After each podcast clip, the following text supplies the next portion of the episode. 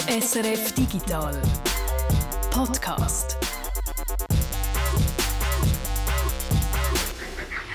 Peter, Peter, es ist Freitag, gut, das weißt du wahrscheinlich schon, aber es ist Freitag, der 19. März. 19. März, 19.3., 19.3, zusammengeschrieben wäre es 193, Quersumme wäre 13 und da gehst du doch fast in Ohnmacht, wenn du all diese Zahlen hörst. Natürlich, das sind alles Primzahlen. Es ist ein regelrechtes Primzahlenfeuerwerk und um das zu erklären, brauche ich dann ein bisschen mehr Zeit, darum machen wir das am Schluss von dem Podcast. Aber Primzahlen sind natürlich nicht alles, was uns diese Woche hat beschäftigt. Peter, du zum Beispiel hast geschaut, was Cybersicherheit für KMUs bedeutet. Also mal nicht für die grossen Unternehmen, wo wir es immer wieder mal davon haben, wenn sie von Hackern angegriffen werden, sondern eben für das K im KMU die Coiffeure zum Beispiel oder die Handwerker, welche Bedrohungen haben die, mit was müssen die leben und was können sie dagegen machen.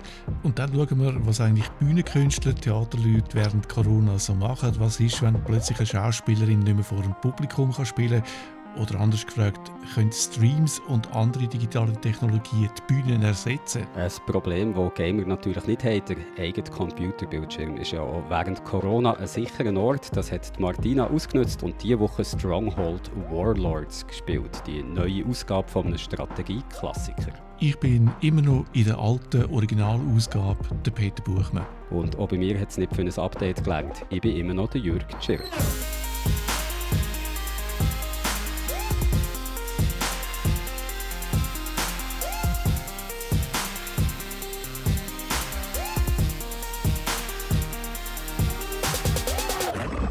Wie alt muss ein Kind sein, damit es ein bestimmtes Videogame kann spielen kann? Der Bundesrat will in diesem Bereich die Minderjährigen besser schützen. Er hat darum ein Gesetz ausgearbeitet, das Alterskennzeichnungen und Alterskontrollen bei Games und Filmen schweizweit einheitlich regeln. Diese Woche hat der Nationalrat über das Gesetz debattiert Guido, du hast dir die Debatte genauer angeschaut, um was es da eigentlich geht. Was ich mich frage, wie genau soll die Gesetze Kinder und Minderjährige schützen? Also der Vorschlag, den der Bundesrat gemacht hat und wo jetzt debattiert worden ist im Nationalrat, der äh, läuft eigentlich auf das aus. Das erste Mal, dass man es bundesweit vereinheitlichen will. Dass es eben nicht so ist wie bis jetzt, wo Games und äh, vor allem Filme auch und bei jedem Kanton ein bisschen anders äh, gehandhabt worden sind. Äh, man will jetzt das äh, bundesweit bundesweit machen und dass auch Games und Filme mit einem ähnlichen Prinzip äh, betrachtet und äh, beurteilt werden. Und dann, äh, würde ich sagen, hat der Vorschlag tut eigentlich schön so die Verantwortung für den Jugendschutz auf recht viele Schultern verteilen. Der Bund tut eigentlich nur die Anforderungen definieren, wo ein so ein Jugendschutzsystem dann muss genügen Und dann ist es aber die Branche selber, also die Filmbranche oder die Gamebranche, wo dann selber ein Altersklassifizierungssystem auswählt schauen, dass dann alle ihre Produkte richtig angeschrieben und an die richtigen Leute verkauft werden. Die Kantone, die äh, das bisher ja gemacht haben, die haben einfach die Aufgabe zu kontrollieren, dass alles richtig läuft. Und ich würde sagen, auch die Eltern haben in diesem System äh, noch etwas zu tun. Die müssen dann nämlich schauen, ob ihre Kinder nicht irgendwie probieren, Regeln zu umgehen oder so. Oder sie haben zum Beispiel auch die Möglichkeit, sich zu beschweren, wenn sie finden, dass ein bestimmtes Game oder ein, ein Film nicht richtig eingeordnet ist und zum Beispiel eine höhere Altersklassifizierung bräuchte. Du hast es jetzt gerade schön erklärt, es ist nicht der Bund, wo das soll strenge Vorschriften machen, wo sich dann alle daran halten, sondern es ist so eine Art Co-Regulierung. Also die Branche selber ist für die Altersklassifizierung zuständig und der Bund überwacht nachher einfach das System. Aber das heißt doch eigentlich auch die Branche kann einfach selber entscheiden, welches Game für welches Alter freigegeben ist. Ist so etwas sinnvoll? Da muss man zuerst mal sagen, das ist nicht neu, oder? Das macht die Branche heute schon. Sie macht es einfach freiwillig. Äh, und neu ist eben, dass der Bund jetzt sagt, ihr müsst das machen und dann auch noch ein paar grundsätzliche Anforderungen bestimmt, wie es das machen müsst. Und dass die Branche das selber macht, ist einfach das einfachste System, oder? Weil man spart sich dabei, dass zum Beispiel eine staatliche Expertenkommission gibt irgendwo beim Bund, wo dann alle Filme anschauen muss, die rauskommen und alle Games spielen muss, die rauskommen äh, und dann beurteilen muss, für wer das jetzt wie geeignet ist, so wie das in Deutschland gemacht wird. Das ist einfach sehr viel aufwendiger, das so zu machen und das System, das jetzt der Bund da vorgeschlagen hat, der Bundesrat, ist wahrscheinlich ein System, wo man mit recht wenig Aufwand für den Bund trotzdem einen ungefähr ähnlichen Effekt kann erzielen kann. Also eine ziemlich elegante Lösung, eigentlich, die man in der Schweiz da wählen will, wo man auch der Industrie einen gewissen Freiraum lässt. Aber da stellt sich dann doch die Frage, hat die Industrie überhaupt das Interesse an griffigen, vielleicht auch strengeren Regeln? Da würde ich eigentlich sagen, ja, das haben die schon. Und zwar äh, aus zwei Gründen erstens, egal welches System jetzt da genau gewählt wird, ich glaube, das hat nicht wahnsinnig große Auswirkungen auf ihr Portemonnaie. Also ob es jetzt so wie in Deutschland oder in England oder in Holland oder in der Schweiz gemacht wird, glaube ich nicht, dass die etwas sehen am Umsatz Ende Jahr, dass sich das unterscheidet. Also es tut ihnen nicht weh im Portemonnaie. Und das Zweite ist, aus PR-Sicht wenn die natürlich nicht dastehen als jemand, der die Jugend verdirbt. Oder? Also ich glaube, die haben tatsächlich ein Interesse daran, da ein gutes System zu wählen. Und es ist auch in der Vergangenheit jetzt noch nie so gewesen, dass eine Industrie sich jetzt mit Hand und Fuß gegen so ein System gewehrt hätte. Aber wie immer bei solchen neuen Vorschriften, neuen Gesetzen, da stellt sich natürlich auch die Frage, wie soll das überwacht werden? Also wie kann man kontrollieren, dass sich wirklich alle an die neuen Vorgaben halten? Das ist sicher eine grosse Schwierigkeit. Oder wer stellt jetzt wirklich sicher, ob der kleine Livio wirklich schon zwölf ist, wenn er unbedingt Fortnite spielen will? Das ist schwierig. Und ich muss sagen, mein Eindruck ist, das Gesetz äh, hat da auch recht viele Ausnahmen vorgesehen. Also der Livio, wenn jetzt der zum Beispiel 10 ist und trotzdem schon an ein Fortnite-Turnier gehen möchte, dann kann er das durchaus, wenn er eine elterliche Erlaubnis mitbringt und die dem Veranstalter die zeigt und dann macht sich weder der Veranstalter noch der Livio noch die Eltern irgendwie strafbar, auch wenn der noch nicht 10 ist. Also ich, ich habe das Gefühl, der Gesetzgeber ist da näher an der Realität und weiß auch, dass einfach nicht alles möglich ist, aber versucht so ein System zu machen, wo so gut wie möglich ist halt und wo eben auch möglichst viel von den Beteiligten irgendwie einbezieht und in die Verantwortung nimmt. Aber es ist natürlich durchaus möglich, dass das Gesetz jetzt ein bisschen Papiertiger bleibt und dann so an der Realität der Zehnjährigen nicht sehr viel verändert. Wenn man jetzt geschaut hat, wie da im Parlament ist beraten wurde und was für Voten das es hat gegeben, dann kann man so ein bisschen zusammenfassen. Die einen finden eigentlich, sei nicht am Start, bei Computerspielen und Filmen einzugreifen. Da sind eher die Eltern vielleicht zuständig. Die anderen dagegen finden, der Staat müsste eben noch viel strenger sein zum Schutz der Minderjährigen das Gesetz, das jetzt eben ist diese Woche im Parlament beraten wurde, kann man sagen, das ist so ein bisschen eine Kompromisslösung, die da ist rausgekommen. Ich würde sagen, ja. Oder es, ich glaube nicht, dass die so die Extremmeinungen von der Diskussion zufriedenstellt. Aber auf der anderen Seite glaube ich auch nicht, dass es ein Gesetz ist, das jemandem so richtig wehtut. Und äh, was man vielleicht auch noch sagen muss, die Dringlichkeit, das Gesetz zu machen, ist jetzt aus meiner Sicht auch nicht allzu hoch gewesen, weil der Bundesrat hat eigentlich den Auftrag, so ein Gesetz auszuschaffen, schon vor etwa zehn Jahren Jahr bekommen und hat es dann einfach so ein bisschen liegen lassen und erst jetzt überhaupt einen Vorschlag gemacht. Also so richtig dringend ist es, glaube ich, nicht gewesen. Wir haben es gesagt, der Nationalrat hat die Woche also über äh, das Geschäft beraten. Was heißt das jetzt genau? Wo stehen wir in dieser Sache? Gilt das neue Gesetz jetzt schon oder wird da noch weiter beraten? Äh, könnte sich vielleicht da noch etwas ändern? Wie muss man sich das vorstellen? Es ist noch nicht fertig. Das fängt jetzt eigentlich erst an, der Prozess im Parlament. Oder? Der Bundesrat hat jetzt das Gesetz ausgeschafft, hat das vorgeschlagen und der Nationalrat hat jetzt diese Woche eigentlich erst gesagt, ja, wir sollten so ein Gesetz machen und sollten darüber verhandeln. Aber sie haben die Detailberatung zum Beispiel noch nicht gemacht. Also es könnte durchaus sein, dass dann auch noch gewisse Änderungen vorgenommen werden, wo dann auch der Ständerat noch etwas zu sagen hat dazu und dann geht es vielleicht noch hin und her. Also das geht noch eine Weile, bis es dann wirklich kommt. Aber weil der Nationalrat jetzt entschieden hat, dass sie findet, ja, man sollte so ein Gesetz machen äh, und weil auch sonst nicht allzu viel äh, Uneinigkeit besteht, gehe ich eigentlich davon aus, dass das mehr oder weniger in dieser Form dann irgendwann einmal Realität wird. Aber wenn es dann genau passiert, das ist im Moment noch offen.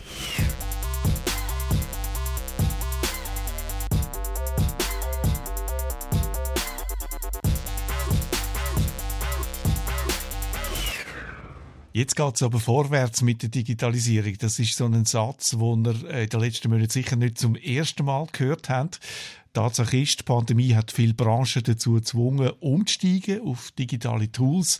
aber das gilt nicht für alle, nicht für alle im gleichen Ausmaß. Zum Beispiel Theater, da sieht es anders aus. Das Theater lebt vom Publikum, von der Bühne, von den Schauspielern, wo den Raum ausfüllen mit ihrer Präsenz, wo direkten Kontakt haben zum Publikum wie sich das Theater gemetzelt hat in den letzten zwölf Monaten, wie das die Digitalisierung angegangen sind, darüber reden wir jetzt.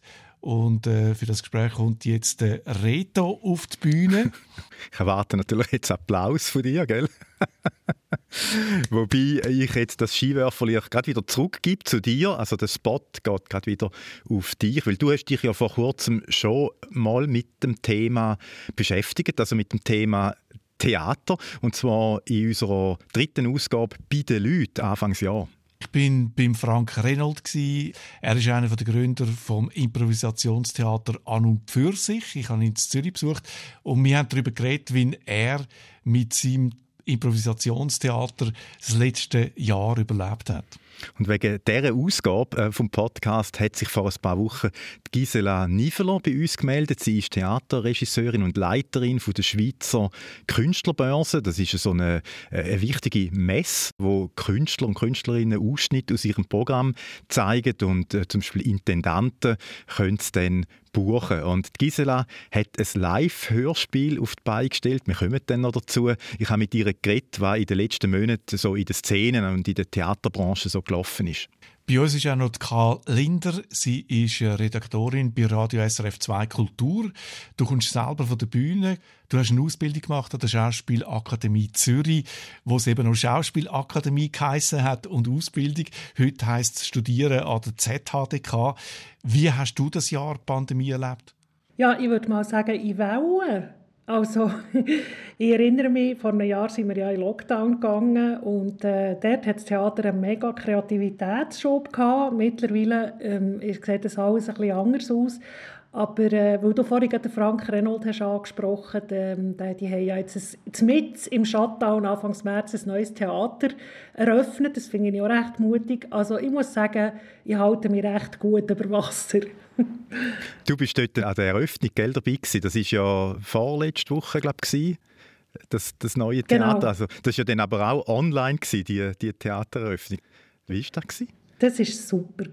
Also ich muss wirklich sagen, ich bin halb begeistert, weil man hat ja nicht nur das Theater eingeweiht und eine Live-Performance auf der Bühne gemacht mit diesen Impro-Schauspielern, sondern man hat eine Live-Führung durch das ganze Gebäude in diesem Zollhaus dort im, äh, in der Nähe vom Zürcher HB gemacht. Man hat ähm, Politikerinnen und Politiker gehabt, die quasi feierlich das Ganze haben eröffnet, wie es gehört. Also das hat prima funktioniert und was ich super gefunden ist, dass man im Chat permanent können kommentieren und hat auch gesehen, dass da um die 300 Leute äh, im ganzen ganzen deutschsprachigen Raum dabei sein und teilnehmen an dieser mhm. virtuellen Eröffnung. Also ich habe es grossartig gefunden. Also sehr ein kreativer Umgang. Und du hast ja gerade gesagt, so vor einem Jahr sei eigentlich so kreative Schübe, hast du gesagt, hat es gegeben. Das hat mir auch Gisela Niveler eigentlich so ein gesagt. Sie hat so wirklich drei Phasen ausgemacht. So, wenn sie so aufs Jahr jetzt zurückgeschaut hat, eben im März, April, haben äh, Theater vielfach so das Streaming halt einmal anfangen ausprobieren. Stücke, die es vielleicht eh aufgeführt hätten. Einfach haben sie dann ohne Publikum gemacht, haben das äh, gestreamt. Teilweise haben sie auch einfach ähm, Aufnahmen genommen, die sie schon hatten, von früheren Stücken. Sie haben dann aufgehört eigentlich im Sommer äh, damit, weil dann haben sie dann die Hoffnung gehabt, dass eigentlich alles wieder normal wird und das dann auch so bleibt, also das Publikum wieder darf kommen.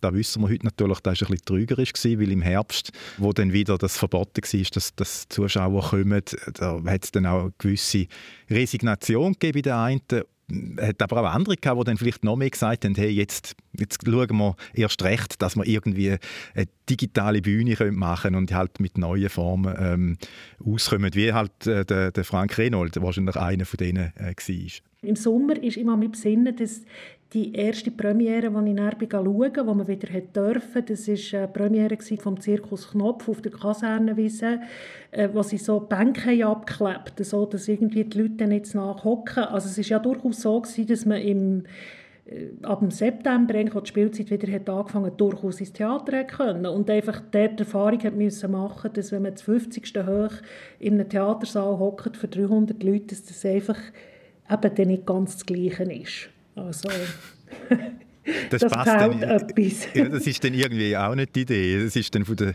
von der Stimmung her auch nicht wirklich so, wie soll ich sagen, ja. ja.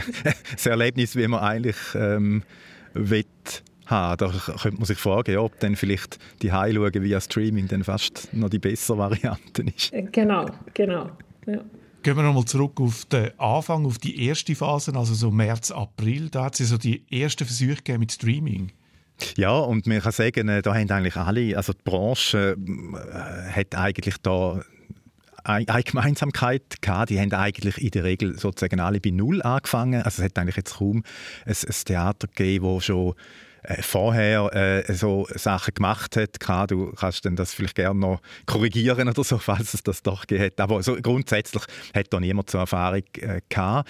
Man hat dann das gemacht, aber es hat äh, eigentlich nicht jetzt so wirklich funktioniert. Also technisch schon, aber, aber rein so von der Umsetzung her ähm, ist es jetzt nicht so ein Erfolg gewesen, hat äh, Theaterregisseurin Gisela Niveler äh, mir gesagt. Das ist wie irgendwelche so Aufzeichnungen im Nachhinein nochmal zeigen von einem Stück, wo eigentlich gar nicht mehr, ich sage, in den Medien ist oder wo schon relativ alt ist und wo auch einfach so aufgenommen wurde, ist, dass man es vielleicht noch jemandem könnte zeigen könnte. Also sie bezieht sich da eigentlich auf die Bühnen, wo teilweise so äh, Archivsachen dann einfach gestreamt haben. Das hat es äh, auch gegeben, also halt on demand. Und da bringt es nicht, weil es gibt eigentlich ein Learning, wo wir alle gesagt haben, wo ich geredet habe, mit einem, es muss live sein, weil sonst ist es eben wirklich nicht Theater, sonst ist es eigentlich Film. Was das Publikum wie will, ist, dass das Zeug wirklich dann stattfindet, wenn es gesendet wird. Dass es gerade in dem Moment kannst geniessen, wo es produziert wird. Und darum dann eben die Idee, halt die Kamera in den Zuschauer umstellen, ein Stück zu filmen. Aber das ist jetzt eben auch nicht so äh, der Stein der Weisen, kann man sagen. Du siehst einfach das, was die Kamera sieht an dem Platz. Du, ich meine, wenn du im Publikum bist als Zuschauer, du kannst das Auge immer schweifen durch den ganzen Raum. Oder du kannst dich auf etwas konzentrieren. Das ist halt einfach frontal gefilmt. Das ist mehr so ein bisschen für Archivzweck gemacht, oder? Oder für ein, für ein Expertenpublikum, wenn du das willst, einem Intendant zeigen in Österreich und sagst, das ist meine Arbeit so. Und das ist sehr anstrengend zum Schauen. Also da musst du wirklich ein Profi sein, dass du das kannst, ähm, auch einordnen Und darum ist jetzt da so beim normalen Publikum halt nicht wahnsinnig gut angekommen. Man müsste also ganze Theaterstück anders konzipieren, damit es äh, digital funktioniert. Ja, es ist so ein bisschen äh, wie beim E-Learning in der Schule, wo ja viele meinen, ja, kaufen wir halt Notebook und Tablet für die Schüler und dann ist der Unterricht digital. Aber da muss eben auch die Form des Unterrichts, das äh, wissen wir ja, wir haben da auch schon öppe darüber geredet in diesem Podcast, muss eben auch die Form des Unterrichts eben anders aufgebaut sein, damit es eben äh, digital dann äh, funktioniert. Und das ist eigentlich beim Theater auch so ein bisschen, äh, der, ist es eben auch so, es lange nicht eine Kamera aufzustellen und dann das einfach zu streamen, irgendein Stück, das man sowieso schon äh, gemacht hätte, jetzt, wenn das Publikum im, im Saal wäre. Ich bin früher extrem viel und extrem gerne ins Theater gegangen. Das ist aber schon ein Zeitchen her und ich bin darum kein Theaterspezialist. Darum frage an die Theaterspezialistin, wie müssten wir uns das vorstellen? Wie macht man das, dass man daheim am Fernsehen kann einen Stream, einen Theaterstream schauen und eben das äh, ähnliches Erlebnis hat wie im Theater, wo der Blick nicht geführt wird, wo man selber kann auswählen, was man sehen will. Also ich glaube, der grosse Drei, wenn wir uns über das unterhalten, ist, wir reden jetzt immer vom Theater, wo wir hergehen, oder? Wir kaufen ein Billett und dann gehen wir an dem und dem Abend gehen wir dort und dort her.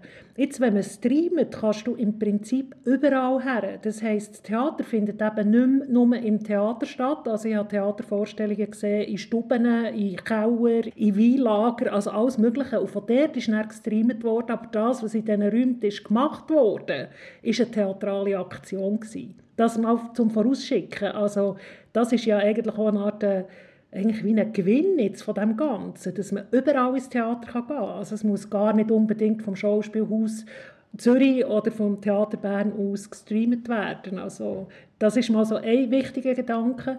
Und das andere ist, wir haben es vorhin schon davon gehabt, dass es wirklich live ist. Äh, der andere Zentralgedanke ist, dass eben die Schauspielerinnen und Schauspieler, die dann wirklich wo immer irgendwie etwas aufführen, dass die äh, eigentlich fast wie, wie auf einem Set sind, auf einem Filmset. Also das heisst, ähm, Techniker, die normalerweise ähm, im, im, Theater arbeiten, die müssen lernen, mit, mit Videoschnitt umgehen. Also das sind ja alles Learnings, die das ganze Betriebe haben müssen machen, gar nicht nur die Regisseurin und die Regisseur. Also dies Gegenüber ist nicht mehr Zuschauer, sondern eine Kamera oder mehrere Kameras. Und da ist in diesem Jahr sehr viel passiert. Also da sind ganz tolle äh, Beispiele dabei rausgekommen. Und was ich auch noch wichtig finde, ist, du kannst eigentlich im Moment, wenn man jetzt vom Theater redet, Du kannst eigentlich nicht mehr Theater machen, ohne nicht die Situation zu thematisieren, wo wir alle drin sind. Oder? Also du musst eigentlich immer das, es ist immer der Inhalt ist, wir sind eigentlich jetzt nicht dort, wo wir gerne wären. Also das ist so wie etwas, wo immer mitläuft. Egal welches Stück oder welcher Inhalt oder welche Show das du machst, du musst immer zuerst klar machen, eigentlich sind wir nicht dort, wo Theater würde stattfinden. Ich weiß nicht, ob das die, deine Frage, äh, Peter, ungefähr beantwortet. Doch, sehr gut, ja. Also ich finde ja sehr spannend eigentlich den Gedanken, äh, ja, dass es eigentlich gar nicht zwingend muss in einem Theater sein. Das habe ich mir so jetzt eigentlich noch gar nicht so überlegt, sondern immer davon ausgegangen, dass man halt auf der Bühne vom Theater etwas macht und das dann irgendwie digital irgendwie kann, äh, über, überbringen Weinkeller, hast du gesagt. Ich habe sofort an eine Brauerei gedacht. Ich bin mehr der Biertrinker.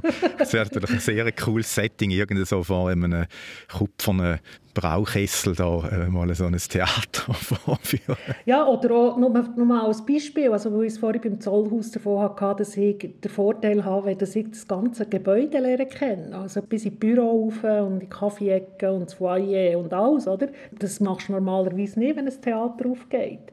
Und das mhm. Gleiche ist auch, also am Schauspielhaus Zürich hat man können Sachen streamen, da war man auf, auf das Mal im Schnürboden oben gewesen, oder? Also, oder mhm. in, in den Requisitenräumen oder in den, im Maulsaal, also Orte, wo du als normale Anführungszeichen Zuschauerin oder Zuschauer kommst, der gar nie her. Oh, das ist eigentlich ein Gewinn. Das, ja, wirklich, ja. das wäre etwas für mich gewesen. Ich bin ja viel ins Theater mit den Eltern als, als Buben so, halt so also Kindervorführungen irgendwie am Mittwochnachmittag ins Stadttheater St. Gallen. Das war mal ganz no, ein neues Theater in den 70er Jahren. Und mich hat dann auch immer so, so die, die Technik fasziniert, also so die irgendwie so, so dass man die Bühne hat können so absenken oder äh, irgendwie so die, die Kulissenwechsel, was da irgendwelche so Sachen reingeschoben haben. Oder also ganz automatisch ist da irgendwie so Zeug reingeflogen und so. Und ich hätte das natürlich immer gerne gesehen. Und wenn sie, wenn sie einem heute mit Streams auf so eine Technikebene quasi mitnehmen von einer Bühne, dann ist das natürlich äh, eigentlich super cool. Ja, und was, was man vielleicht auch noch muss sagen ist, dass, das stimmt zwar schon, dass Theater in dem Sinn nicht vertraut war bis vor einem Jahr damit, dass sie quasi das Publikum nicht mehr im Saal bedienen können. Aber wenn wir ehrlich sind, müssen wir sagen, Digitalisierung im Theater ist schon längstens ein Thema. Also Filmeinspielungen, gleichzeitige Screens aus anderen Räumen, also das Spielen mit, den, mit, mit Kameras, mit Tönen, mit, mit Übersetzungen vom Innenraum in Aussenraum, das ist nicht erst seit Corona so. Also das mhm. muss man vielleicht auch mal noch sagen. Ähm, das digitale mhm. Zeitalter hat im Theater schon längst angefangen.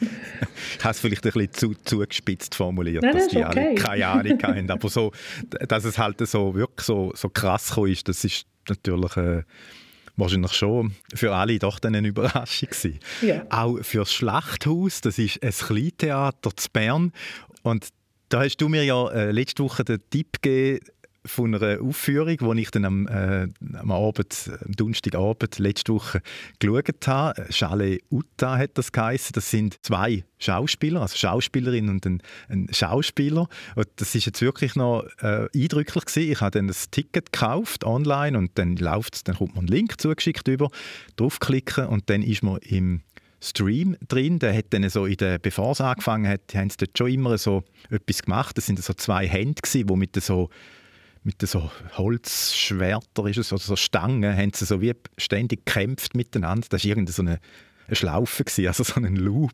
Und dann ist dann Punkt 8 losgegangen, also man hätte wirklich müssen dann am Start sein und das Bier halt noch vorher holen, oder die Popcorn. Und dann ist 70 Minuten lang eigentlich... Ähm, ist es dann abgelaufen.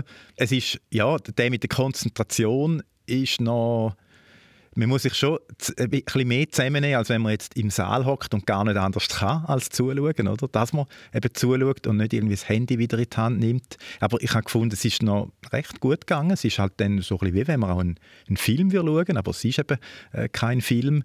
Und die haben es dann so gelöst, dass die Kamera ist auf der Bühne gestanden und die haben eigentlich die ganzen 70 Minuten immer in die Kamera reingeredet. Also eigentlich den Zuschauer angesprochen sozusagen, also mich. Aber sie, sie haben eigentlich zwei Polizisten äh, gespielt, wo die Verdächtigen verhören aus einem Mordfall.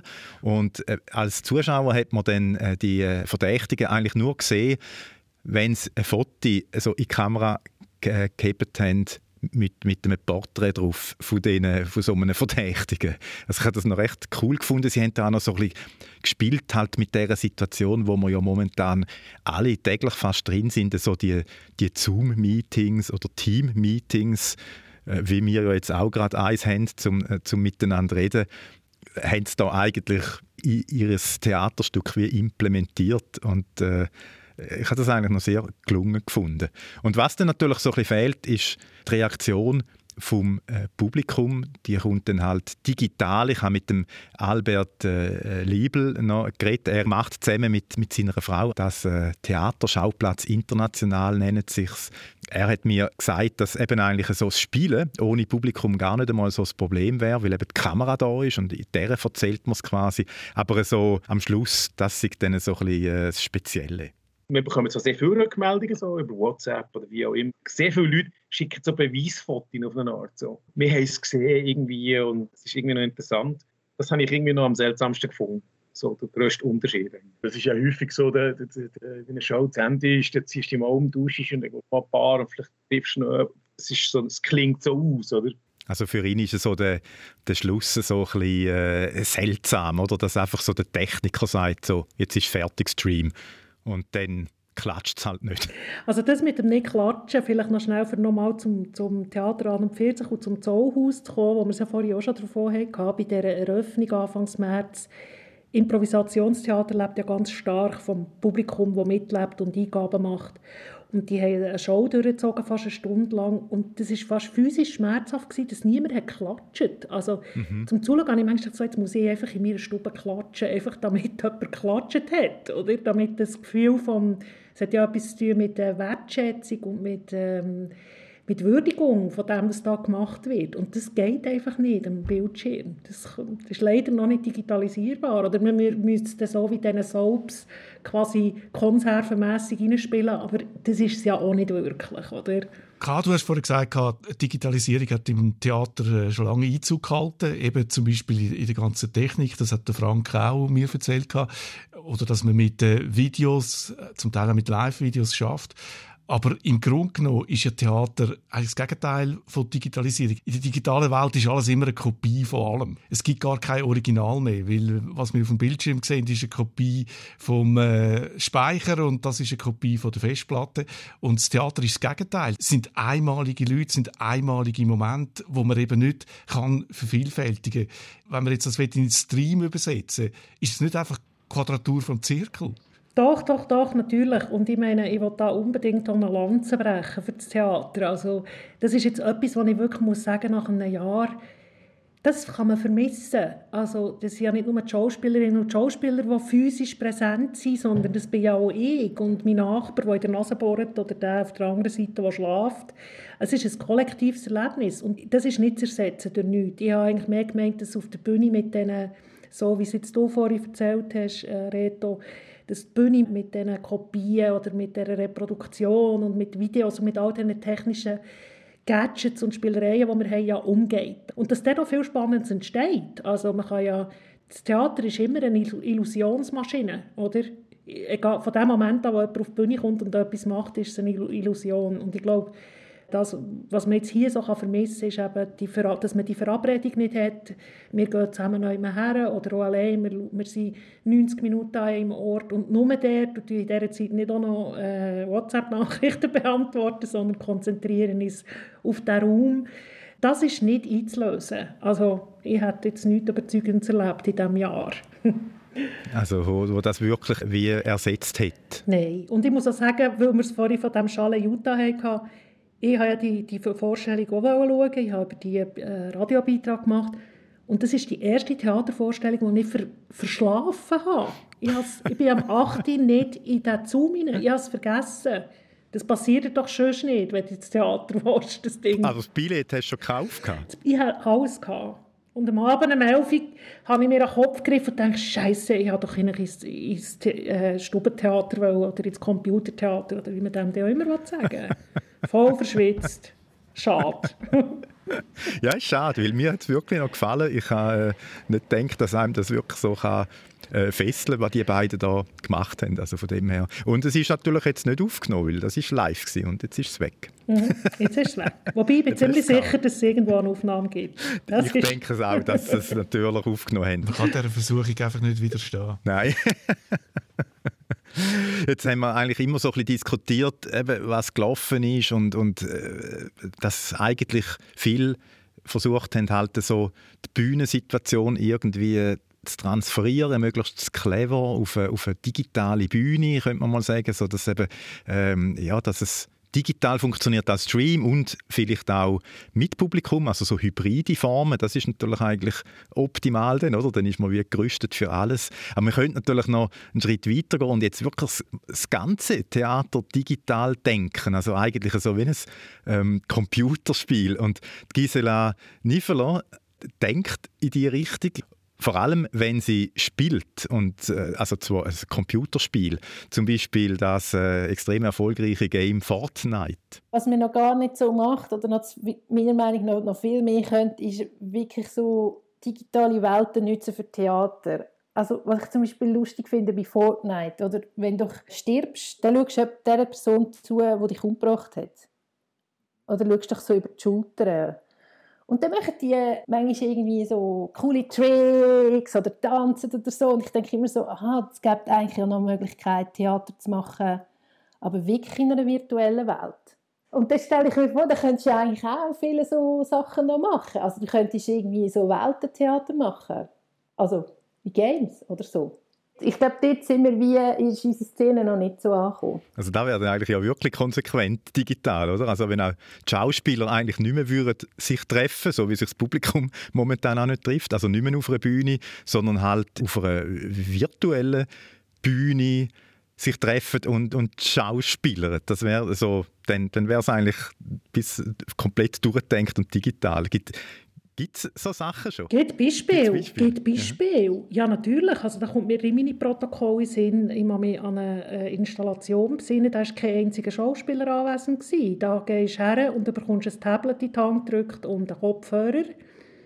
Und du läufst zusammen mit zehn anderen äh, mit dem Tablet durch eine Installation und triffst aber alles, alles, was passiert, passiert auf dem Tablet, aber in den Räumen, wo du dich drin befindest. Das ist unglaublich irritierend.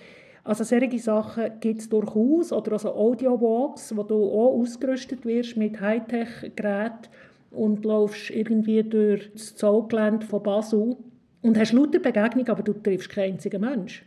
Also das ist, wie, gesagt, ähm, da wird äh, geforscht aber es braucht halt eben immer noch jemanden, der es macht. Also es braucht immer noch mehr als Zuschauer oder in diesem Fall als Handelnde. Also ich muss ja auch bereit sein, so etwas zu machen, weil du weißt ja nicht, was unterwegs passiert. Oder? Das ist mit einem gewissen Risiko verbunden. Es gibt viele Leute, die das nicht gerne haben, die sagen, ich will nichts selber machen, ich will nur zuschauen. Oder? Aber ähm, die, die Entwicklungen, die, die gibt es schon länger und das ist schon ein Teil von, wo ich denke, die, die jungen Leute, die heute in der Ausbildung sind, für Schauspielerinnen oder Regisseure oder Szenografen, die arbeiten ganz, ganz stark mit dem. Und die tun ja auch momentan miteinander Schauspieler und zwar eben nicht physisch am gleichen Ort, sondern über Zoom oder so. Also ich habe mit dem Leiter von der, äh, wie heißt sie, Schauspielakademie oder äh, in Bern, Schauspielschule, Hochschule, Hochschule der, der Künste, Künste, ja. HKB, äh, genau. telefoniert vor ein paar Tagen auch noch, um über das Thema zu reden. Und er hat mir gesagt, dass sie teilweise wirklich in der Ausbildung eigentlich so miteinander arbeiten. Also nicht am gleichen Ort, aber ein Stück ähm, proben oder so. Also ich habe auch mit ein paar Schauspielerinnen und Schauspielern geredet äh, in den letzten Jahren, die gesagt sie seien erstaunt, wie viel das man machen kann. Ja, der eine ist irgendwo, viele Studis sind zurück auf Deutschland und der eine ist in seinem Wegezimmer, ich weiss doch auch nicht, in Nürnberg, der andere in Basel und man probt Zweier-Szenen. Jeder in seiner Küche und sie waren erstaunt, wie gut das, das läuft. Wie erstaunlich gut dass es läuft und was es zum Teil auch an szenischen oder theatralen Sachen ergibt, wo man gar nicht damit hat gerechnet oder So wie wenn wir probieren, uns rechtzeitig zu dritt an diesem Gerät zu treffen für ein Gespräch und dann scheitert es irgendwie an einer Mikrofonverbindung oder so. Dann hat das, das hat ja auch immer etwas Unterhaltsames, oder? Es ist Pannen oder Sachen, die man nicht voraussehen kann, die haben ja immer auch das Potenzial, zum im Idealfall lustig zu sein. Also dass es eben nicht so läuft, wie man es hat inszeniert, sondern Theater geht immer mit dem um, was jetzt gerade ist. Und das ist auch die Situation. Du hockst in deiner Küche, ich in mir und wir müssen zusammen einen Text proben. Und gerade für Textarbeit ist das ideal, oder? Kann man, kann man gut am Bildschirm machen als Schauspieler. Rita, du hast ganz am Anfang gesagt, Gisela Niffler hat sich bei uns gemeldet wegen einem Hörspiel, das sie gemacht hat.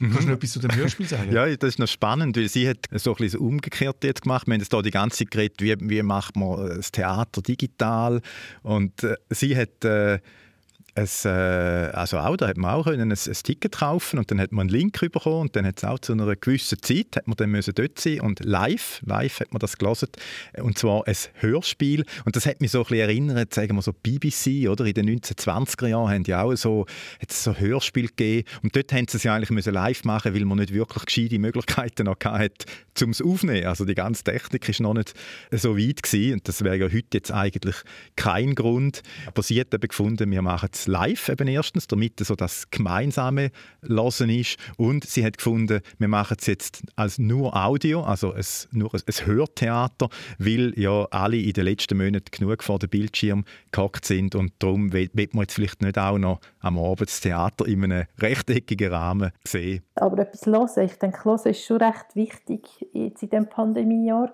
Sachen hören. Podcasts hören, Hörspiele hören, das ist, glaube ich, das Wichtige auch. Lassen wir noch schnell rein in das Hörspiel auf dem Sofa mit Viktor Frankenstein. Da die Feinheit der einzelnen Teile viel Zeit zu ihrer Nachbildung erfordert hätte, beschloss ich, dem Wesen eine größere Statur zu geben.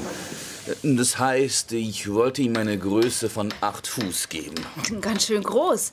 Das sind ungefähr 2,40 Meter. Ja. Wenn du so einen Blick zurückgemacht, die Geschichte. Wir sind eingestiegen beim Hörspiel, wahrscheinlich so etwas vom ersten, was dann auch aufgezeichnet worden ist vom Theater, bevor wir das überhaupt visuell können machen. Und mir ist jetzt gerade ein Sinn gekommen, wie geht euch das weiter, wenn jetzt so neue 3D-Technologien dazukommen, Hologramm oder die Virtual Reality, Augmented Reality Brille, da muss man eigentlich ein Medium neu erfinden. So wie der Film, da hat man ja früher einfach zuallererst einfach eine Kamera angestellt und vorne dran Theater gespielt und gemerkt, das geht nicht, man muss es irgendwie anders machen. Und äh, also ich bin gespannt, wie, was dann noch alles zusammen auf uns zukommt. Auch das habe ich schon erlebt mit der, mit der 3D-Brille. Ähm, ich hocke zwar in einem Theater, aber es, alles, was passiert, findet in dem Gerät statt, das ich auf den Augen und auf den Ohren habe. Also auch dort die Entwicklungen, die, die sind da, die sind auch in den Schulen. Das ganze Zeug wandert auf die sozialen Medien. Und so gesehen muss man sagen, das ist jetzt vielleicht ein bisschen holprig ausgedrückt, aber Corona oder das, was die Pandemie uns so zwingt zu machen, ist in vielen Punkten, ohne, oder jetzt gerade, ich kann einfach für das Theater reden, ist es ein extremer Boost. Also es werden Entwicklungen angetrieben. Wie viel von dem der bleibt, das, das kann man jetzt nicht abschätzen, aber ich denke, vieles sind Errungenschaften, wo man dann sagt, okay, an dem bleiben wir noch ein bisschen, mit dem schaffen wir jetzt noch ein bisschen. Auch wenn wir wieder ein Publikum haben, wo jeder Platz besetzt ist und am Schluss alle klatschen. Ich finde das eindrücklich, was du erzählt hast von diesen Schauspielern, äh, Schauspielerinnen, die zusammen proben über äh, die 1000 Kilometer hinweg mhm. am Video und sagen, das funktioniert. Es wäre niemand auf die Idee gekommen, wenn man nicht hätte müssen, so etwas überhaupt mal auszuprobieren. Ich glaube, wir hätten alle geschumpfen, wenn es im Februar 2020 geheißen du, ihr müsst jetzt zum Kompi proben, oder? Also, Von dem her wirklich spannende Entwicklungen und die Theaterbranche ist wahrscheinlich doch innovativer, als ich jetzt vielleicht so vielleicht gedacht hätte, bevor ich mich da intensiv damit beschäftigt habe. Ich würde gerne noch zum Schluss etwas anbringen. Du hast es vorhin angesprochen, Reto, die HKB, also die Schauspielausbildung in Bern. Ich meine, die Leute, die dort sind, die sind alle mit dem Handy an der Nabelschnur auf die Welt gekommen. Oder die haben Jahrgang, was weiss ich, 2000 2000, etwa so dort umeinander. Die haben natürlich schon den Umgang mit, den, mit der Digitalisierung, die gehen ganz anders an das her. Und der Wolfram Heberle, der dort, äh, den Studiengang leitet, sagt, die Bereitschaft, sich mit dem auseinanderzusetzen, ist enorm groß. Also da ist es manchmal die andere Generation, die dann vielleicht erst so ein bisschen bremst und sagt, also die von den Ausbildnerinnen und Ausbildner, die sagt, oh, ja, aber das Theater ist doch immer noch live und ja, definier mal live, oder? Äh, dass dort eigentlich die Bereitschaft von der jüngeren Generation wahnsinnig groß ist, sich auf das einzulassen und zu sagen, gut, also, ich kann jetzt nicht in Theaterraum, was machen wir? Ich will arbeiten. Also ich will mich irgendwie ausdrücken oder meine Inhalte äh, erzählen. Es geht ja immer um Geschichten, die man erzählt. Insofern darf man da durchaus auch positiv äh, vorwärts schauen.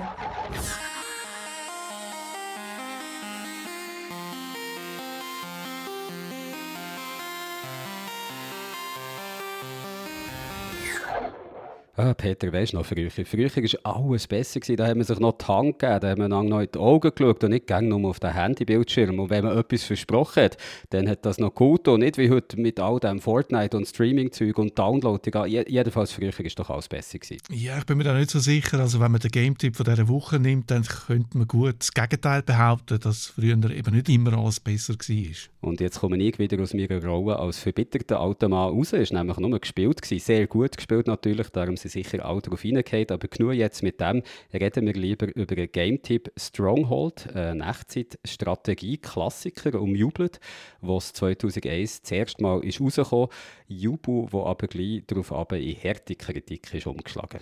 Anfang März ist pünktlich zum 20-jährigen Jubiläum nochmal ein neuer Ableger rausgekommen, Stronghold Warlords, ein weiterer Versuch, zurück zu den Wurzeln zu finden. Martina, ist das das mal gelungen?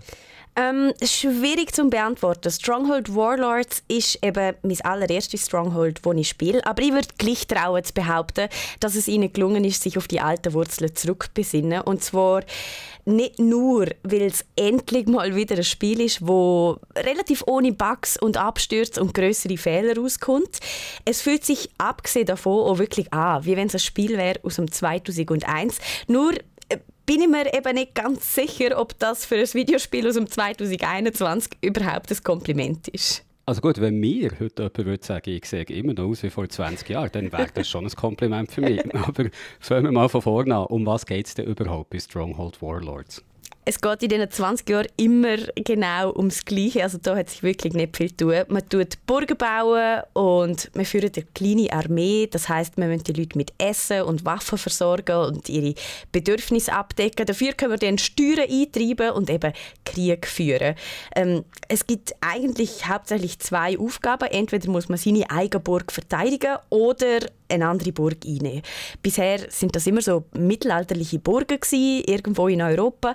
Aber jetzt im neuesten Ableger Stronghold Warlords, da gibt es ein bisschen frischen Wind, immerhin insofern, dass wir jetzt im historischen Asien sind und nur im Mittelalter von Europa. Das heißt, wir tun anstatt Holz hacken Bambus hacken oder anstatt Weizen pflanzen gibt es jetzt Reis. Aber wenn du jetzt so erzählst, was man da so muss machen, ist das nicht genau das, was dir als Strategiespiel-Fan bei solchen Games sonst einmal äh, den Ärmel nimmt? Absolut, aber ich muss echt sagen, Stronghold Warlords hat mich völlig kalt gelassen. Es sind einfach winzige Maps, man ist total begrenzt, man hat kaum taktische Möglichkeiten zum Ausspielen, eine Strategie ist völlig überflüssig, man schickt einfach immer die ganze Armee auf eine Burg los und dann kommt es schon irgendwie gut. Das ist 2001 irgendwie noch okay gewesen, aber mittlerweile haben wir schon so viel mehr gesehen und so viel mehr gemacht, dass es wirklich ein bisschen enttäuschend ist. Gut, ja, das klingt jetzt wirklich nicht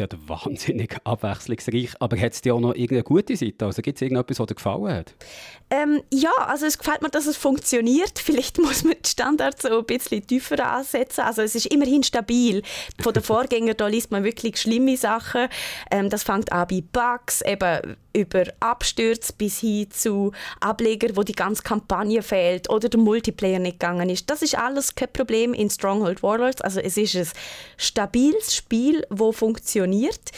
Ähm, und, und das ist vielleicht auch gut, es hat mich mal wieder daran erinnert, was allein in den letzten 20 Jahren im Bereich Videospiele so gegangen ist. Also ich meine gerne nicht die 80er oder die 70er Jahre und was seit dort passiert ist, sondern seit den 2000er. Einfach die letzten 20 Jahre, da hat so eine enorme Entwicklung stattgefunden und da habe ich mich dann wieder zurückbesinnt auf was wir eigentlich alles schon erreicht haben. Und das ist ja auch irgendwie etwas Positives, oder? Mhm. Und genau dir geht es in diesem ganzen Game-Tipp eigentlich nur darum, mir klarzumachen, dass das Jahr 2001 schon 20 Jahre her ist und ich vielleicht mal endlich so anfangen, mich um meine Altersvorsorge zu kümmern, weil ich schon fast ein alter Mann bin.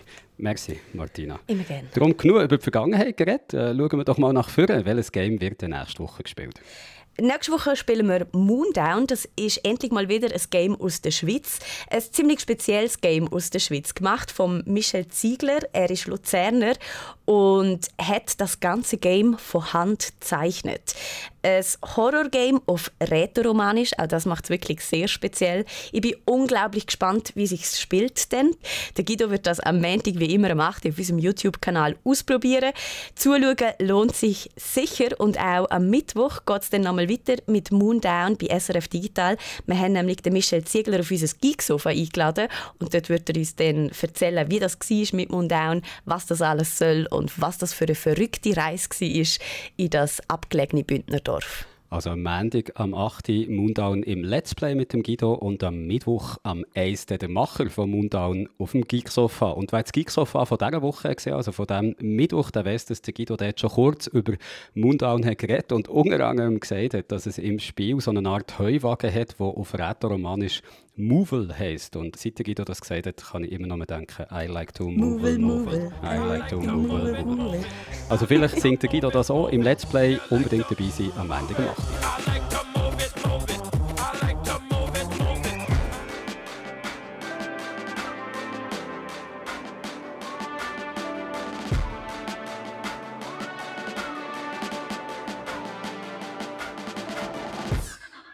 Wir haben es letzte Woche im Podcast hier schon davon gehabt. Im Exchange-Server von Microsoft haben Sicherheitsspezialisten eine gravierende Sicherheitslücke entdeckt. Also in dieser Software, die in ganz vielen Unternehmen den E-Mail-Verkehr regelt. Wenn Sicherheitsspezialisten auf so ein Leck, auf so eine Lücke stoßen, dann ist zu befürchten, dass Kriminelle die Lücke schon lange entdeckt haben und still und leise ausnutzen wie Kriminelle so ein Einfalltor ins Mailsystem von einer größeren Firma können ausnutzen können. Darüber reden wir später noch. Zuerst geht es jetzt hier aber mal um die ganz kleinen Unternehmen, also um das K in KMU. Peter, du hast dich diese Woche mit der Sicherheit von ganz kleinen Betrieben beschäftigt. Viele kleine Betriebe haben das Gefühl, sie sagen kein Ziel für Cyberangriff. Falsch, sagt der Sicherheitsspezialist Nicolas Mayancourt. Alle, auch ganz kleine Betriebe, sind heute von Technik abhängig. Wenn ich an eine Waffe denke, dann sehe ich eine Schere und einen Föhn. Aber der Coiffeur der kann gar nicht mehr funktionieren, wenn er kein Kundenmanagementsystem hat, kein Kalender, keine Einträge, kein Bezahlterminal. Das heisst, ohne Coiffeur ist im Endeffekt ein Technologiebetrieb. Der Nicolas Mayancourt ist äh, Gründer der Sicherheitsfirma Dreamlab. Er ist Mitorganisator auch von der Sicherheitskonferenz Security Days. Die hat die letzte Woche in Bern stattgefunden. Und er ist Co-Autor von einem Buch, wo es um die Sicherheit für KMUs geht. Und wie wir gehört haben, sieht er eben, dass auch die ganz kleinen Betriebe heute von der Technologie abhängig sind. Also ein kleines KMU wie eine Coiffeur, eine Coiffeuse, ist so gesehen eigentlich ein Hightech-Unternehmen. Das heisst eben, ohne Coiffeur, eine Coiffeuse steht heute im Visier von Cyberkriminellen. Absolut, das zeigt ein Vorfall von 2018. Da haben Angreifer Agenten, Adressbücher von mehr als 150 Coiffeuren, Coiffeusen in der Schweiz lahmgelegt mit einer sogenannten Ransomware-Attacke. Das heißt, sie sind in ein Computer Computersystem eingedrungen, haben Daten verschlüsselt und haben dann die Betroffenen erpresst. Sie haben Geld wählen, dass sie den Schlüssel zurückgeben, damit die Leute an ihre Daten kommen. Coiffeure, Coiffeuse, die haben nicht mehr arbeiten Weil sie haben zum Beispiel keinen Termin können annehmen Wenn sie keinen Zugang haben zum Online-Kalender, dann sehen sie nicht, ob sie an einem bestimmten Tag zu einer bestimmten Zeit schon jemanden gebucht haben und äh, können dann einfach auch niemand mehr annehmen. Also das Schlimmste fast, was einem Coiffeur oder Coiffeuse kann passieren nicht zu wissen, ob ein Termin schon gebucht ist oder nicht und die Kunden eben nicht mehr kontaktieren können, weil ja auch das Adressbuch lahmgelegt ist. Ja, es ist darauf herausgelaufen, dass sie nicht mehr haben können arbeiten während mehrerer Tage. Das hat viele an den Rand vom Konkurs gebracht.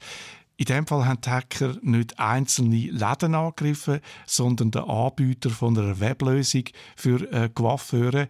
Das ist so eine Webplattform, da zahlt man 30 bis 50 Franken pro Monat und dabei ist dann so ein Online-Kalender, wo ein Coiffeurgeschäft kann in die eigene Webseite integrieren, ganz einfach. Zum Beispiel, das ist so etwas, was zu dem Angebot gehört und äh, äh, die Kunden, Kundinnen haben dann über das Formular können sie dort einen Termin buchen bei dem einzelnen Coiffeur. Am Schluss läuft es über, über die Plattform. Es gibt ähnliche Angebote für Restaurants. Jetzt beim Angriff spielt es eigentlich keine Rolle. Es gibt auch so Ransomware-Attacken auf, auf die ganz Kleinen. Am Schluss kommt es eigentlich aufs Gleiche raus. Jetzt könnte ich mir vorstellen, dass bei den ganz kleinen Unternehmen, also der, der vielleicht nur jemand arbeitet oder zwei, drei Leute nur, dass man sich der denkt, ja, uns trifft es ja sowieso nicht. Wir sind für Hacker zu wenig interessant, dass die uns würden angreifen Und dann denkt man vielleicht auch noch, die Grossen, die können sich ja eine eigene Sicherheitsabteilung leisten, um so etwas zu verhindern. Aber ich als Kleiner kann da sowieso nichts machen. Ich habe sowieso keine Chance. Und absolute Sicherheit, die gibt es ja sowieso nie.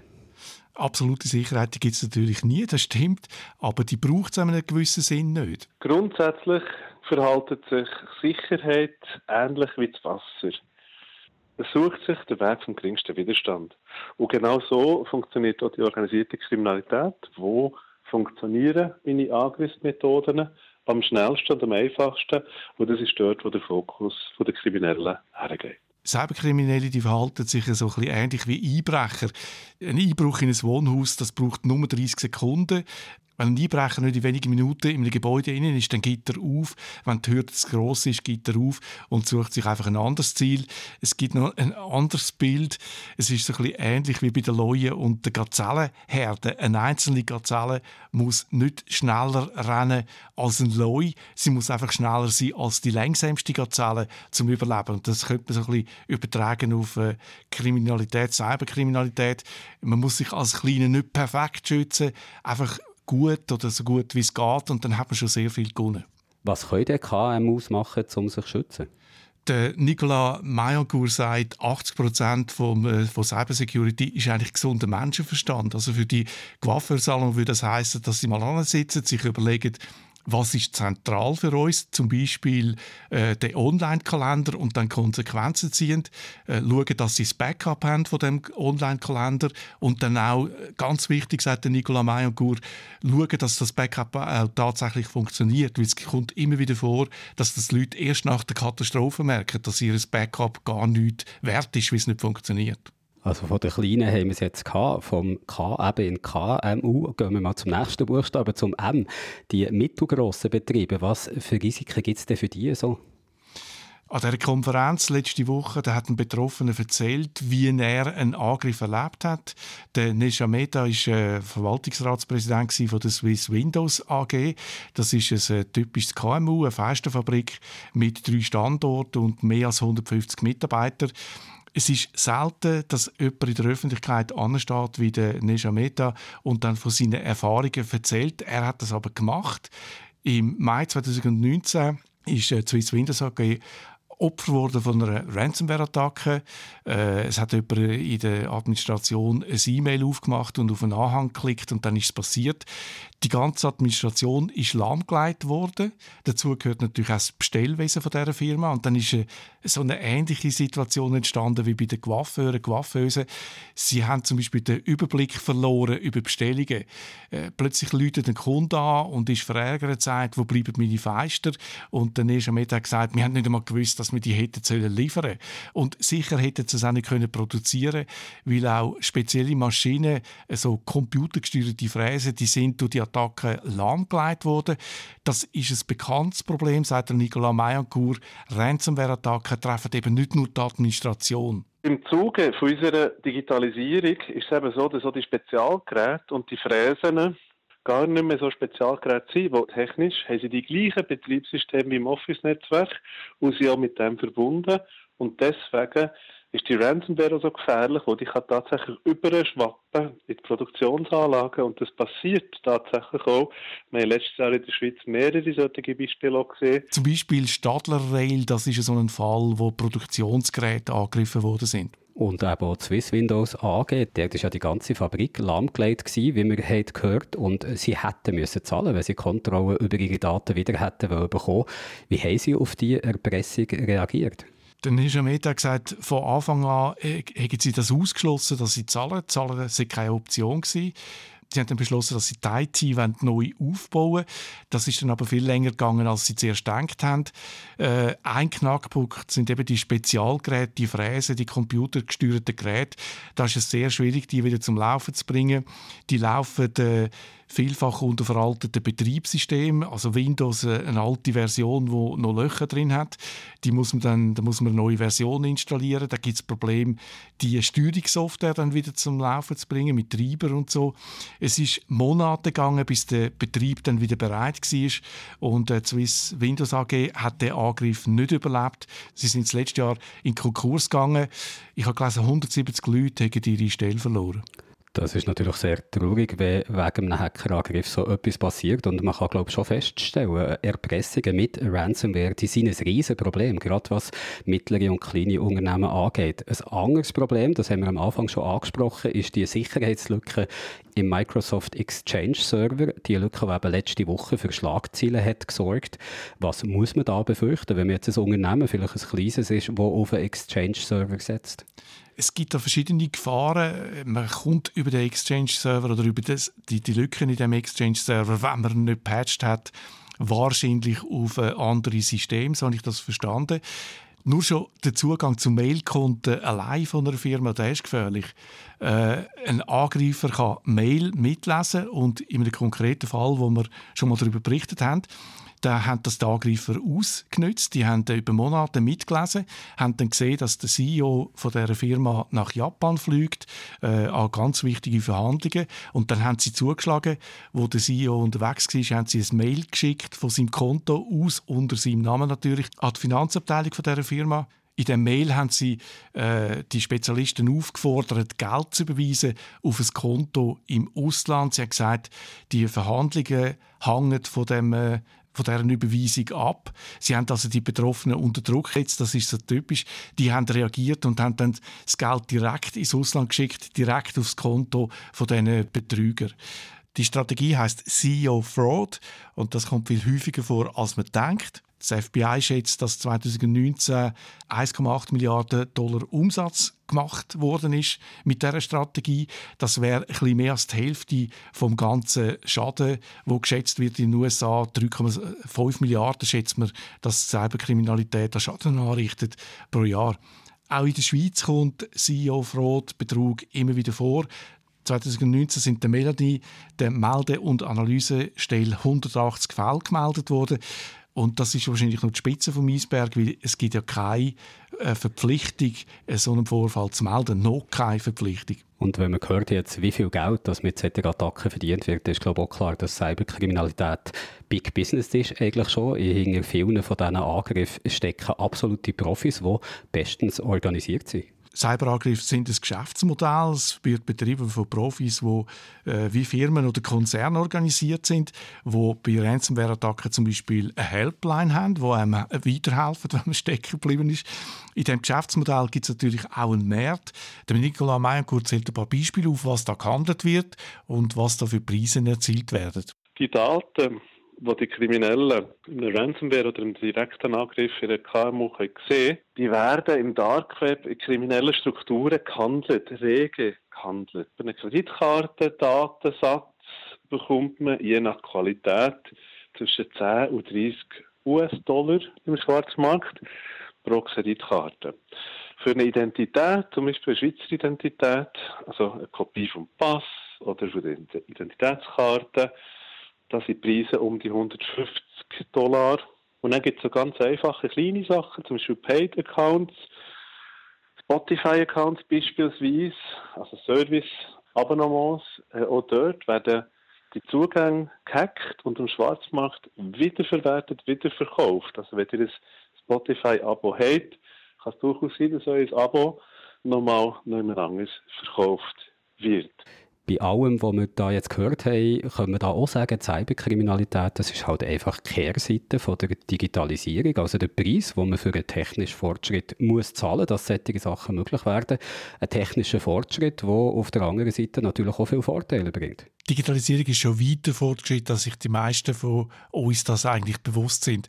Der Nicolas Mangour sagt, wie die Welt aus der Perspektive vom Sicherheitsexperten aussieht? Wenn wir in die Landschaft schauen, dann sehen wir eigentlich immer noch Häuser und Läden, Autos, Züge und Flugzeuge. Wenn ich jetzt aber als Cybersecurity-Experte den Gleichblick wage, dann sehe ich eigentlich rollende, fliegende, schwimmende Datencenter, Computer, die hyper vernetzt sind miteinander, wo der User kann bedienen wie ein Smartphone, wo aber Geräte untereinander auch schon direkt miteinander kommunizieren und sich beeinflussen. Das heißt, die digitale Transformation ist in vollem Gang. Der Cyberspace durchdringt unsere ganze Welt und kontrolliert diese.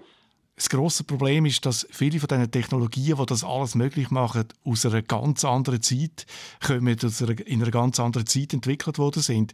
Die sind zum Teil 50 Jahre alt. Dort hat man noch nicht an Sicherheit gedacht. Gerade wo die Netzwerkstandards entwickelt worden sind, da war das ein kleines Grüppli von IT-Freaks, die sich wahrscheinlich alle kennt haben. Das müsste sich ändern. Sicherheit braucht einen höheren Stellenwert. Und wir alle müssen uns wieder mal bewusst werden, was wir einmal für Risiken eingehen.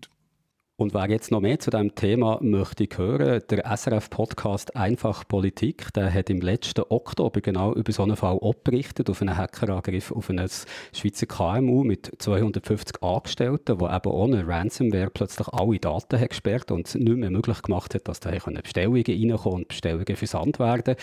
Das wird jetzt sehr eindrücklich beschrieben, was man alles hat müssen unternehmen um so knapp noch zu überleben und wie man es dann geschafft hat, den Hackerangriff abzuwehren, kann man wie gesagt hören im Podcast Einfach Politik.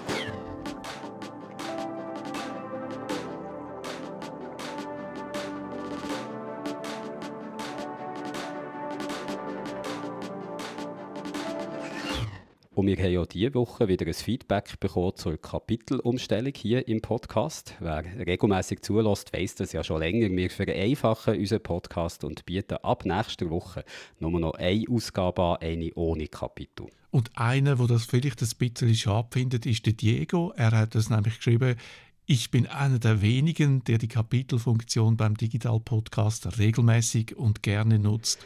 Aber, und das ist das Schöne, der Diego muss eben auch in Zukunft nicht auf Kapitel im Podcast verzichten, weil wir hören nicht auf, die sogenannten Timestamps in die Beschreibung vom Podcast zu schreiben und die sind euch vielleicht auch schon aufgefallen, also die Zeitangaben in Klammern, wo man dann sieht, wenn welches Kapitel im Podcast anfängt. Und um Diego seine Podcast-App Overcast, die wandelt die Timestamps in Links um und wenn man auf so einen Link klickt, dann landet man automatisch am Anfang vom entsprechenden Kapitel. Der Diego hat uns sogar ein kleines Film geschickt, wo man sieht, wie das, das funktioniert. Und das finde ich übrigens immer gut, wenn ihr uns etwas wollt zeigen oder eine Frage zu einem bestimmten Problem habt. Mit dem Film dazu begreift man viel schneller, was gemeint ist.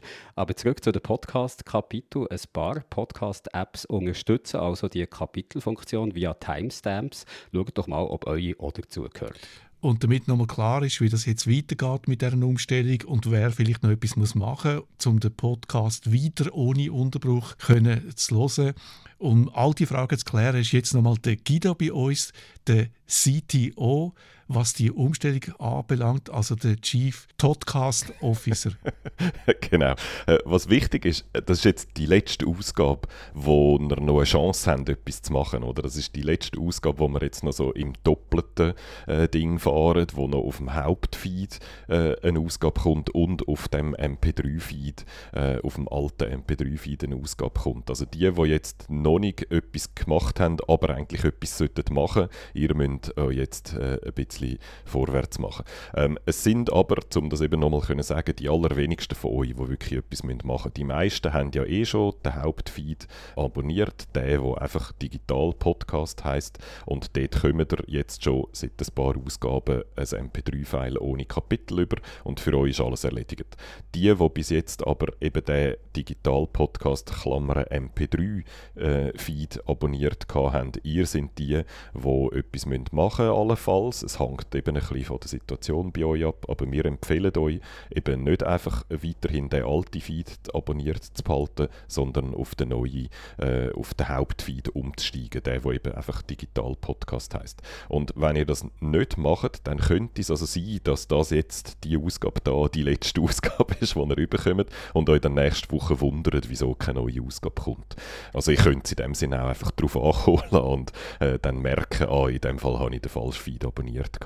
Ähm, das betrifft Leute, die eben früher ähm, schon eben nicht ein AAC-File haben können abspielen und darum den MP3-Feed abonniert haben. Es betrifft auch unter gewissen Umständen Leute auf Spotify, die bisher äh, den MP3-Feed zugeliefert bekommen haben und weil Spotify früher ein Problem hat mit AAC. Dort sollte es eigentlich automatisch funktionieren. Also auf Spotify müsst ihr nicht neu followen, aber ihr seht dann alte Ausgaben plötzlich nicht mehr. Also das sind so die wenigen, die etwas machen müssen. Und zu dieser Kapitelgeschichte kann man nochmal sagen, ja, wir haben das einfach nicht so betont, oder, dass es auch weiterhin in gewissen Apps funktioniert, weil es eben nur wenige Apps sind, weil wir nicht genau wissen, wie viele von euch die Apps verwendet, um den Podcast zu hören. Wir haben aber das Gefühl, es ist wahrscheinlich auch eher eine kleine Minderheit. Also ihr, die immer noch Kapitel seht, äh, ihr könnt euch zu so einer kleinen Elite zählen von Leuten, die bequem weiterhin auf den Knopf drücken euch selber auf die Schulter klopfen, dass ihr die richtige Podcast-App verwendet für eure Bedürfnisse. Also die Möglichkeit gibt es weiterhin, ähm, weil wir auch weiterhin eben die Zeiten, wenn welches Thema kommt, zu welcher Zeit, äh, in die Beschreibung vom Podcast hineinschreiben. Und je nachdem wir dann eine App haben, die das automatisch äh, verarbeiten kann. Aber das macht es für alle einfacher, weil wir jetzt ab nächster Woche oder ab der Ausgabe, ab der nächsten Ausgabe, haben wir dann einen einzigen Feed, wo für alle äh, ein MP3-File ausgeliefert wird. Und das macht es uns und euch einfacher. Und wie wir schon im Game-Tipp gehört haben, diese Woche, früher war eben doch nicht alles besser gewesen. Also in Zukunft ist es viel einfacher, weil wir nur noch ein Feed haben und der eigentlich auch noch Kapitel unterstützt, wenn man eine App hat, die das macht. Ich habe im Vorfeld schnell noch schauen, welche Apps das, das genau machen, aber es gibt nie eine, so eine Übersicht, wie du schon gesagt hast. Es ist eher nicht die Mehrheit der Podcast-Apps, die das kann, aber wer weiß, vielleicht werden die, die dir jetzt haben und das noch nicht können, in Zukunft mit einem Update für das auch noch fit gemacht. Da kann man vielleicht noch sagen, wir haben ja noch so einen Discord-Server, wo ein Teil von euch äh, ist und sich mit anderen austauscht. Und dort wird das jetzt schon diskutiert, oder welche Apps das können und so.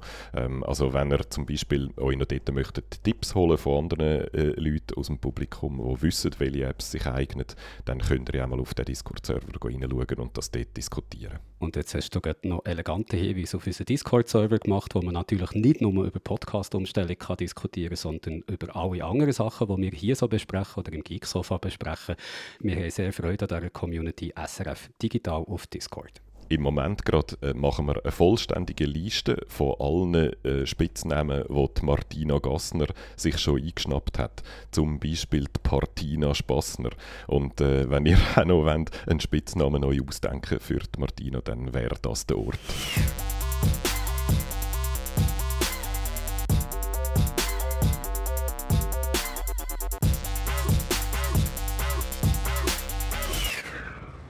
Und da wären wir wieder am Ende des Podcast von dieser Woche. Ich habe mich diese Woche ja so ein bisschen zurücklehnen und einfach hören, was ihr so alles geschafft habt. Und ich habe viel dabei gelernt. Zum Beispiel, dass eben auch der Coiffeur, dass die ganz kleinen Unternehmen heutzutage genauso Hightech-Unternehmen sind, die im Visier von Hackern stehen Und mir ist geblieben, wie gut das Videokonferenz für Schauspieler, Schauspielerinnen funktioniert und auch, wie gut das Angriff auf die ganz Kleinen funktioniert.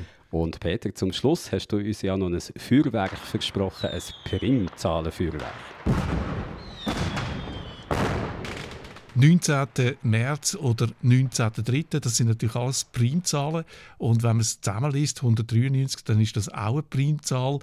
Eine ganz spezielle Primzahl, weil das Palindrom spielt da eine Rolle. Und um so ein bisschen von oben ab jetzt können zu erklären, auch denen, die das nicht so gut wissen wie wir, ein Palindrom, das ist ein Wort oder ein ganzer Satz, wo man vorwärts oder rückwärts kann lesen und beides mal tönt es genau gleich. Also Beispiel wäre Rentner, wo man vorwärts und rückwärts kann lesen und das heißt immer Rentner oder Reliefpfeiler oder Madam, I am Adam.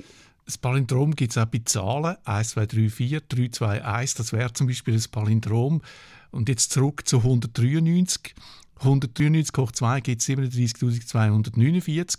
Und wenn man jetzt ein Palindrom daraus macht, also die Zahl nochmal rückwärts hinten anhängt, dann gibt es 37249 Und das Palindrom kann man wieder zerlegen in ein Produkt von zwei anderen Palindromen, nämlich 1001 mal 3.721.273. Das sind zwei Palindrom und das zweite ist sogar eine Primzahl. Interessant an dem Ganzen finde ich jetzt nicht unbedingt die Herleitung. Interessant ist, dass es Leute, Mathematiker gibt, die sich mit so Phänomenen beschäftigen. Zu Primzahlen 199 gibt es lange Listen mit ähnlichen Phänomenen. Man schaut so Eigenschaften an, die gewisse Primzahlen haben und andere nicht. Oder eben so Verknüpfungen, die man daraus machen kann. Aber Jürg, du bist ja nicht Mathematiker, sondern Historiker und darum habe ich für dich noch etwas Interessantes herausgefunden zum 19. März spann mich nicht auf die Folter, das Feuerwerk muss weitergehen, Peter. Was gibt es zum 19. März noch zu sagen? Äh, am 19. März 1981 da ist der letzte Franzose vom obersten Gericht Frankreich zum Tod verurteilt worden. Äh, er hat auch etwas dazu beigetragen. Geld gefälscht, Banküberfall, Flucht mit Komplizen, dann, wo es Polizisten verschossen haben. Das oberste Gericht hat das Todesurteil bestätigt. Äh, Philipp Morris heißt der Mann, der ist aber nie hingerichtet worden. Er ist äh, zu lebenslänglichem Gefängnis verurteilt worden, so eine Art Begnadigung. Im Gefängnis hat dann der Morris äh, die Matur nachgeholt, dann hat er Geschichte studiert, Geschichte vom Mittelalter. Äh, eben, jetzt, jetzt habe ich dann Mühe mit dem Wort, weil es mit meiner klassischen Bildung auch nicht so weit her ist. Mediavistik heißt das, oder? Die Mittelalterforschung, genau. Gut. 1995 hat er dann noch den Doktor gemacht im Gefängnis zur Mediavistik. Und äh, er ist dann 1999 unter äh, Auflagen freigelassen worden und hat äh, Assistenzstelle bekommen an der äh, Universität Tours. Er hat verschiedene Forschungsarbeiten geschrieben und er hat auch ein Buch geschrieben über sein Leben. Etwas noch, der letzte Mann, wo äh, zu Frankreich, oder die zwei letzten Männer, die zu Frankreich zum Tod verurteilt worden sind, das ist 1977 gewesen, durch Guillotine. Wow, von den Primzahlen über die Mediavistik zu der Guillotine in nur drei Minuten etwa, das muss ich mal jemand nachmachen, auch wenn es jetzt nicht unbedingt den digitalen Aspekt hat. Das ist der Bonus-Content, den man nur hier im SRF Digital Podcast bekommt. Es gibt natürlich keinen digitalen Aspekt, weil es einfach eine andere Zeit war. Es ist eine Zeit, wo man noch Geld gefälscht hat und Banken überfallen hat. Wer weiß, vielleicht würde Morris heute Geld mit Kryptowährungen verdienen oder mit Hacking. Und dann wäre er nie ins Gefängnis gekommen und dann hätte die Welt einen Mediawist weniger.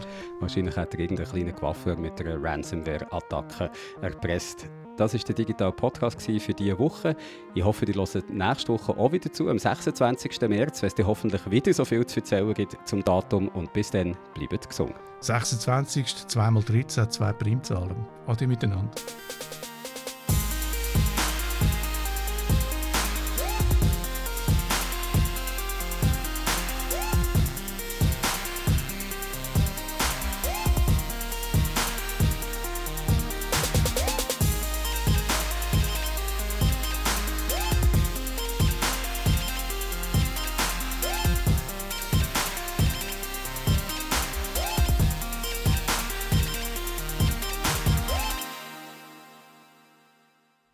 To move it, move it. I like to move it, move it. I like to move it move it. You like to move it.